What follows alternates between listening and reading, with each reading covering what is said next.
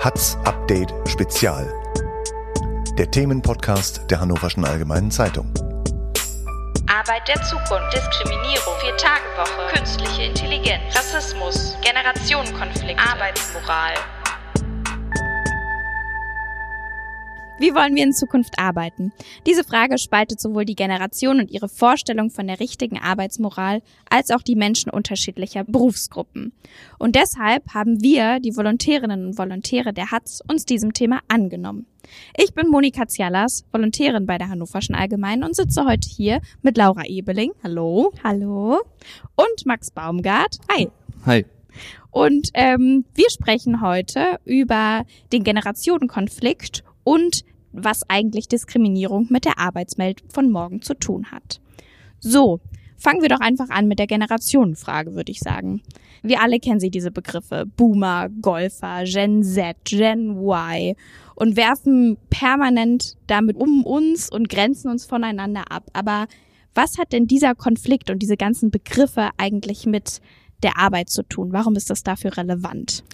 Es ist an sich ganz einfach. Wir haben uns ja mit der Arbeit der Zukunft beschäftigt und die aktuellen Generationen, vor allem ähm, Gen Y und Gen Z, also alle Jahrgänge von 1980 bis 2010, ähm, werden halt die Arbeitswelt der Zukunft prägen. Die Boomer gehen jetzt langsam aus dem Arbeitsmarkt heraus und ähm, die Millennials, wie Gen Y auch genannt wird, werden wahrscheinlich in zehn Jahren in Führungspositionen sein, die Gen Z allgemein etabliert im Arbeitsmarkt und wie diese Menschen, diese jungen Menschen denken, das ist einfach relevant, weil sie diesen Arbeitsmarkt prägen werden. Und das Ganze hast du ja auch begleitet, wie diese ganzen Generationen aufeinandertreffen, wenn ich das alles richtig gelesen habe. Ähm, und zwar mit Edelgard Wolny, der Geschäftsführerin der Personalvermittlung Wolny und äh, Saskia Gerte, Gründungsberaterin bei Hannover Impuls. Die beiden hast du aufeinander prallen lassen, ähm, ein Streitgespräch der Generationen. Was hat dir das Gespräch gezeigt? Wie gehen die Generationen miteinander um?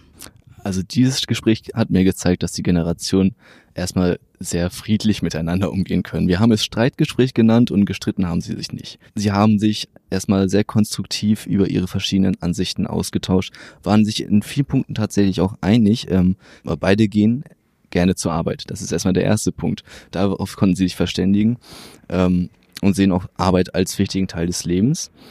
Aber welche Arbeit man macht und wie viel man arbeitet. Mit diesen Fragen, da waren sie sich nicht ganz so einig. Saskia Gerke zum Beispiel ähm, meinte, sie will niemals in Vollzeit arbeiten oder hat auch betont, dass sie lieber Bürgergeld beziehen würde, als sich ans Lieferband zu stellen für irgendwie 10 Euro äh, pro Stunde. Mittlerweile wäre das ja auch unter Mindestlohn. Und Edelgal Wolny kommt halt aus einer Generation, aus einer Zeit, wo es einfach dazugehört hat, dass man viel arbeitet. Eine Generation, die Überstunden macht, die, für die es einfach wichtig ist, dass man arbeitet und Arbeit prägt da intensivst die Identität. Das kommt auch aus einfach der Zeit. Das fand ich auch sehr spannend. Die haben dann sich über, darüber unterhalten, woher ihre Werte kommen. Und Edelgard Wolny ist in einer Zeit aufgewachsen, da lag Deutschland in Trümmern. Ähm, jeder musste anpacken, um dieses Land wieder aufzubauen. Und sie hat gesagt, es ist peinlich, wenn man nicht gearbeitet hat. Jeder hat mitgeholfen und es war peinlich, wenn man es nicht gemacht hat. Und ähm, Saskia Gerke ist in einer Wohlstandsgesellschaft aufgewachsen, wo man immer gesagt hat, ja, unsere Kinder sollen es besser haben als wir. Und sie hat dann gesagt, ja, wir sind aber die erste Generation, sie ist 27, der es nicht mehr besser gehen wird als unseren Eltern. Das liegt an verschiedenen Krisen. Der Generationenvertrag, ob der noch funktioniert, ist offen. Kriegen wir noch eine Rente irgendwann? Genau, mit der Rente habe ich mich ja beschäftigt, zusammen mit Nina Hoffmann. Ähm, und da haben wir tatsächlich mit der Auszubildenden Michelle gesprochen, die in einem Pflegeheim ihre Ausbildung macht. Und die uns gesagt hat, dass sie tatsächlich sich nicht das Pflegeheim leisten könnte, in dem sie gerade arbeitet. Ähm, und es ist halt tatsächlich auch ein großes Problem, dass dieser Generationenvertrag nicht funktioniert.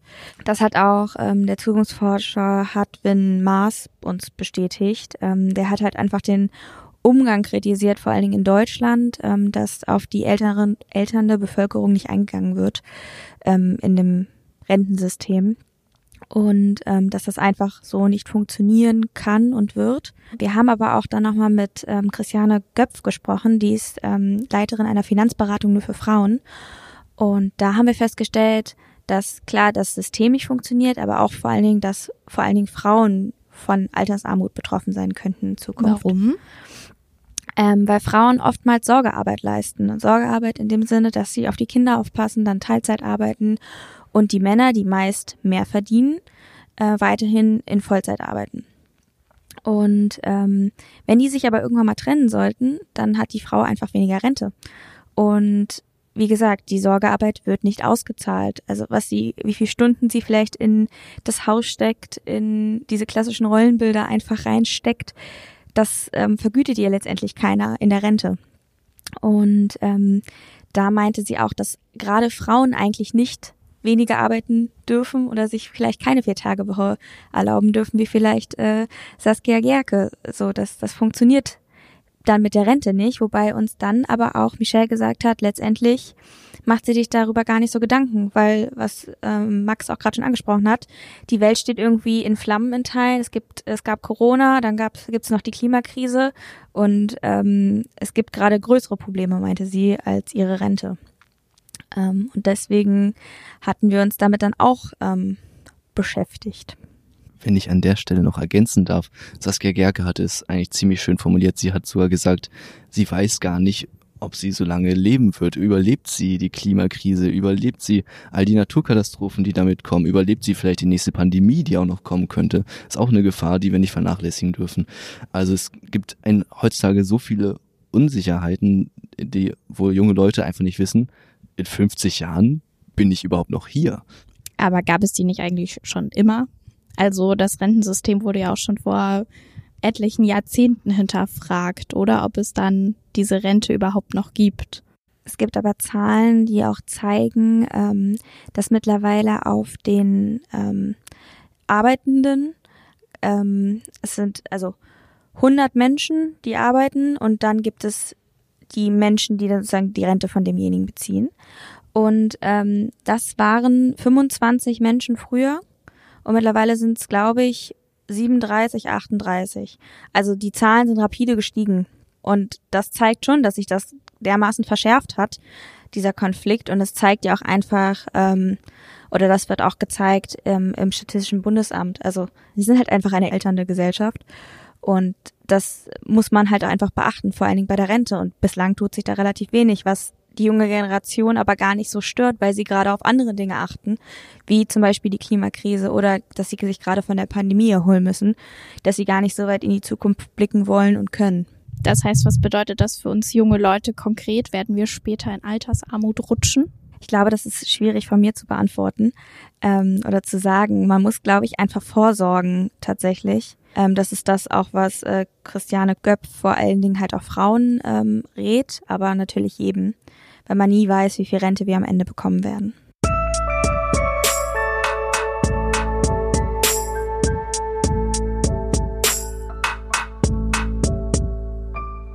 Vielleicht gehen wir auch noch mal einen Schritt zurück ähm, und schauen vielleicht auch noch mal auf dein Gespräch, auf dein Streitgespräch, wo ja Rente auch eine Rolle gespielt hat und ähm, die unterschiedliche Arbeitsmoral ja wirklich präsent war. Ähm, ich meine, eine 27-Jährige gegen eine 84-Jährige, das ist ja schon, da liegen ja schon wirklich viele, viele Jahrzehnte dazwischen. Wie war es denn für dich dazu, da in der Mitte zu stehen und da zu moderieren, Max? Es war erstmal sehr spannend, einfach dieses ganze Gespräch mitzubekommen, diese verschiedenen wirklich, wirklich verschiedenen Werte und die verschiedene Arbeitsmoral. Ähm, an der Stelle möchte ich auch nochmal sagen, ist es auch wirklich faszinierend. Frau Wollny mit 84 Jahren leitet sie immer noch ihr Personalvermittlungsunternehmen. Also diese Frau ist quasi Arbeit. Also sie, verkörpert es komplett.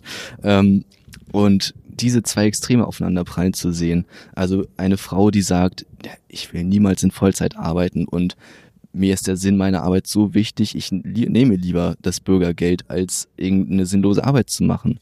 Und dann die Frau Woldin, die sagt, dass sie es absolut unsozial findet, Bürgergeld zu beziehen. Ähm, einfach aus ihrer Ansicht heraus, jemand, der nichts hat, muss arbeiten, muss fleißig sein, um etwas zu bekommen. Und da hat diese Ansicht, da besteht sie komplett drauf und meinte nur, ja, wenn man nichts hat, und dann zu jemand hingeht, der mehr hat und sagt, ja, bitte gib mir was ab, das ist, fand sie komplett unsozial.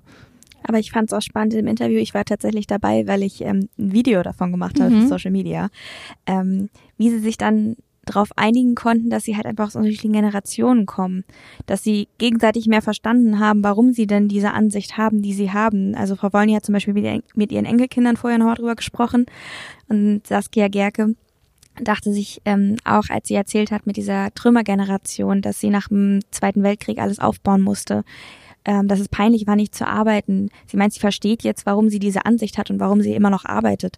Also die haben sich am Ende wieder getroffen und ähm, nie, was Max auch am Anfang schon meinte, nie richtig gestritten. Also es war tatsächlich super spannend, ähm, wie das Interview dann doch verlaufen ist, das Gespräch. Ja, aber das bedeutet, dass wir einfach alle viel mehr miteinander sprechen sollten, anstatt immer nur in diesen einzelnen Kategorien zu denken und uns dadurch voneinander abzugrenzen, oder nicht? Wahrscheinlich, ja. Ja. Nicht nur wahrscheinlich, ich bin mir ziemlich sicher.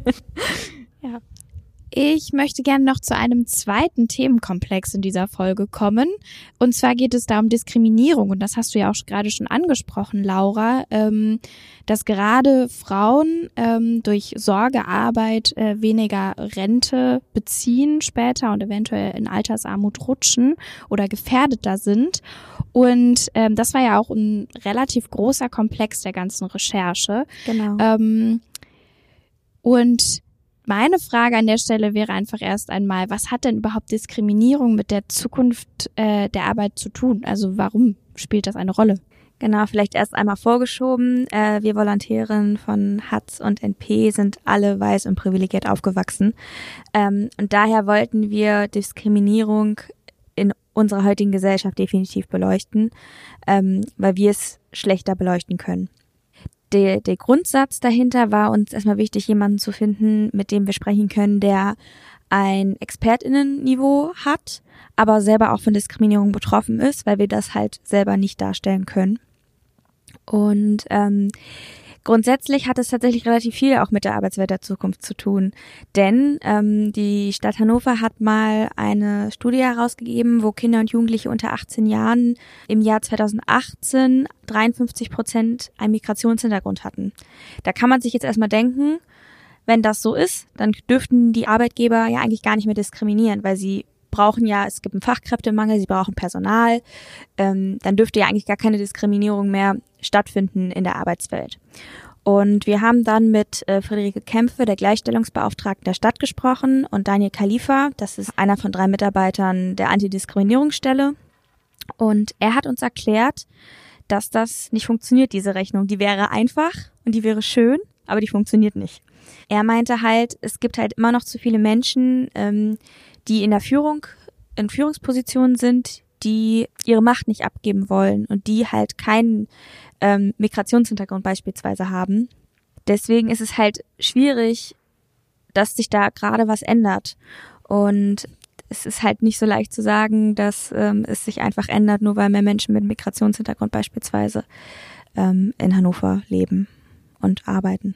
Das heißt, ihr habt euch hauptsächlich als Diskriminierungsform auf Menschen mit Migrationsgeschichte fokussiert oder? Nein, nicht nur. Also zum Beispiel Friederike Kämpfe ist ja die Gleichstellungsbeauftragte. Da geht's halt auch um nicht-binäre Menschen, Frauen. Ähm, also die äh, Antidiskriminierungsstelle ist eine kommunale Beratungs- und Anlaufstelle für Menschen, die Diskriminierung erleben.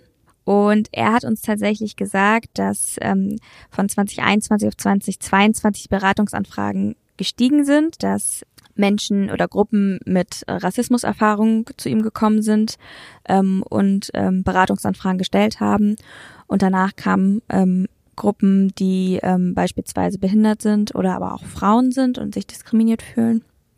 Aber der größte Anteil ist tatsächlich wegen Rassismus jeglicher Art, dass sie sich damit befasst haben. Und das wird auch in Zukunft leider noch so sein, laut den beiden. Das wird sich nicht ändern, auch wenn es schön wäre. Es wird 2033, äh, das ist ja das Jahr, was wir uns angeschaut haben, immer noch Diskriminierung ähm, geben. Ähm, die meisten Punkte, weswegen tatsächlich Menschen zu ihnen gekommen sind in Bezug auf die Arbeitswelt, ist wirklich ähm, Rassismus, auch noch bei Bewerbungsgesprächen beispielsweise oder ähm, zwischenmenschliches, also zwischen äh, Mitarbeitenden und Führungskräften, dass das da einfach nicht funktioniert hat. Genau. Aber er wollte auch sagen, dass die junge Generation immer mehr für sich eintritt und einsteht. Also Inwiefern? die Menschen ähm, gehen mehr auf die Straße, machen mehr auf Probleme aufmerksam, als es vielleicht frühere Generationen getan haben, hat Daniel Khalifa gesagt, ähm, der selbst schwarz ist. Genau, und das erlebt er bei den, bei den Gesprächen immer mehr, dass immer mehr gemeldet wird. Also zumindest da schon mal ein Wandel in der Einstellung oder in der Offenheit, was das Melden anbelangt und Genau. Die beiden meinten letztendlich auch, also sie können so viel vorgeben, wie sie wollen. Also sie können auch Kampagnen machen oder ähm, sagen, dass jetzt zum Beispiel das Innen in der Stadtverwaltung anerkannt werden soll, also das Gendern. Letztendlich muss die Institution das selber wollen und auch durchsetzen wollen und die Führungskräfte, die an der Macht sind, die müssen das durchsetzen wollen, weil es bringt nichts, da irgendwas vorzuschreiben. Ähm, wenn die das nicht wollen, wird das auch nicht durchgesetzt. Hm. Aber das ist ja nochmal ganz interessant, zumal ähm, wir ja die ganze Zeit überall von einem Fachkräftemangel sprechen und trotzdem gibt es Diskriminierungsformen auf der Arbeit. Wie passt das denn zusammen? Also werden sich das Arbeitgebende in Zukunft überhaupt leisten können? Genau diese Frage haben wir uns auch gestellt und haben wir auch denen gestellt. Und wie gesagt, sie meinten halt, das wäre eine zu einfache Formel zu sagen, sie können sich das nicht mehr leisten. Natürlich müssen, das haben wir auch in unserem Projekt gemerkt, müssen die Arbeitgeber auf die Arbeitnehmer mehr zugehen, als es vielleicht noch vor 30 Jahren der Fall war. Aber ähm, es ist diese einfache Formel leider nicht. Anscheinend kann einfach das einfache marktwirtschaftliche Prinzip von Angebot und Nachfrage auch die Diskriminierung nicht aushebeln. Das scheint leider einfach ein Problem zu sein, das uns auch in Zukunft begleiten wird. Das ist eine der bitteren Erkenntnisse des Projektes dann in dem Fall. Das stimmt.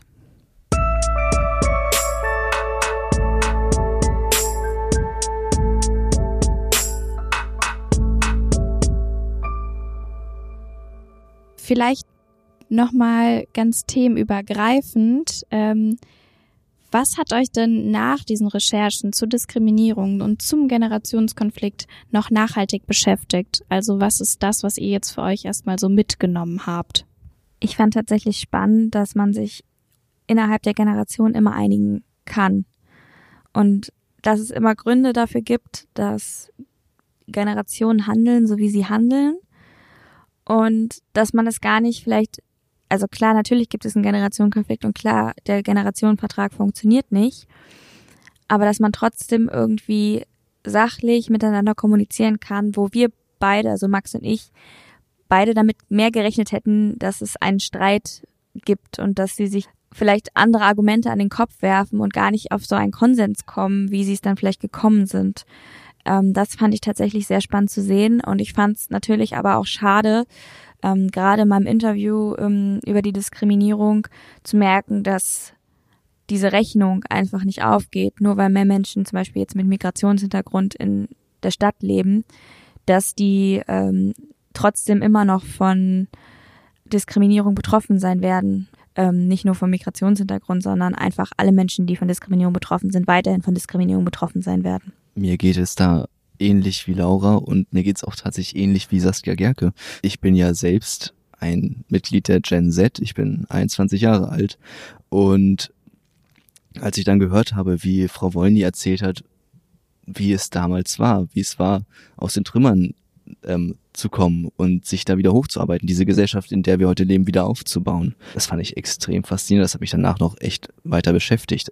Allein ihre Aussage, es war peinlich, nicht zu arbeiten, ist, steckt mir bis heute im Kopf. Und ich verstehe jetzt echt, wo ihre Werte herkommen, wo diese Arbeitsmoral der von mir aus älteren Menschen herkommt.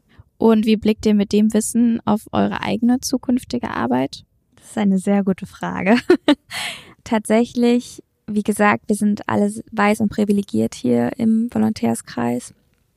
Und ähm, ich bin sehr froh, dass ich gerade da bin, wo ich bin. Und ich hoffe, ich kann Menschen zu Wort kommen lassen, die halt von Diskriminierung betroffen sind, im Gegensatz zu mir. Ähm, was die Arbeit angeht, finde ich das schwierig zu sagen. Mir macht die Arbeit einfach super viel Spaß. Und das ist auch das irgendwie Wichtige bei mir. Dass, wenn mir die Arbeit nicht so viel Spaß machen würde, würde ich sie halt auch nicht machen. Also ich sehe das ganz genauso, wie Laura, mir geht's da ganz genauso. Ähm, allgemein, wenn man sich jetzt auch wieder mit den Generationen beschäftigt, ich muss gerade denken, dass du, Monika, mir auch schon öfters gesagt hast, dass an mir irgendwie so ein kleiner Boomer verloren gegangen ist. Ähm, also Das ich, kann ich nur bestätigen. also ich arbeite einfach auch verdammt gerne. Ich arbeite viel. Ähm, ich habe ein klares Ziel vor Augen, das ich verfolge und dafür ja, werde ich wahrscheinlich in Zukunft mit meiner Arbeit weiterhin eher so arbeiten wie ein Boomer.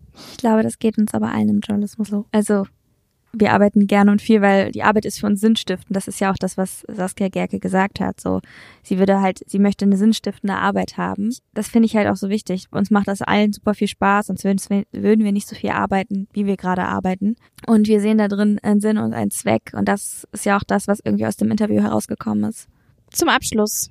Ja, vielen Dank für eure Zeit. Danke dir. Ja, vielen Dank.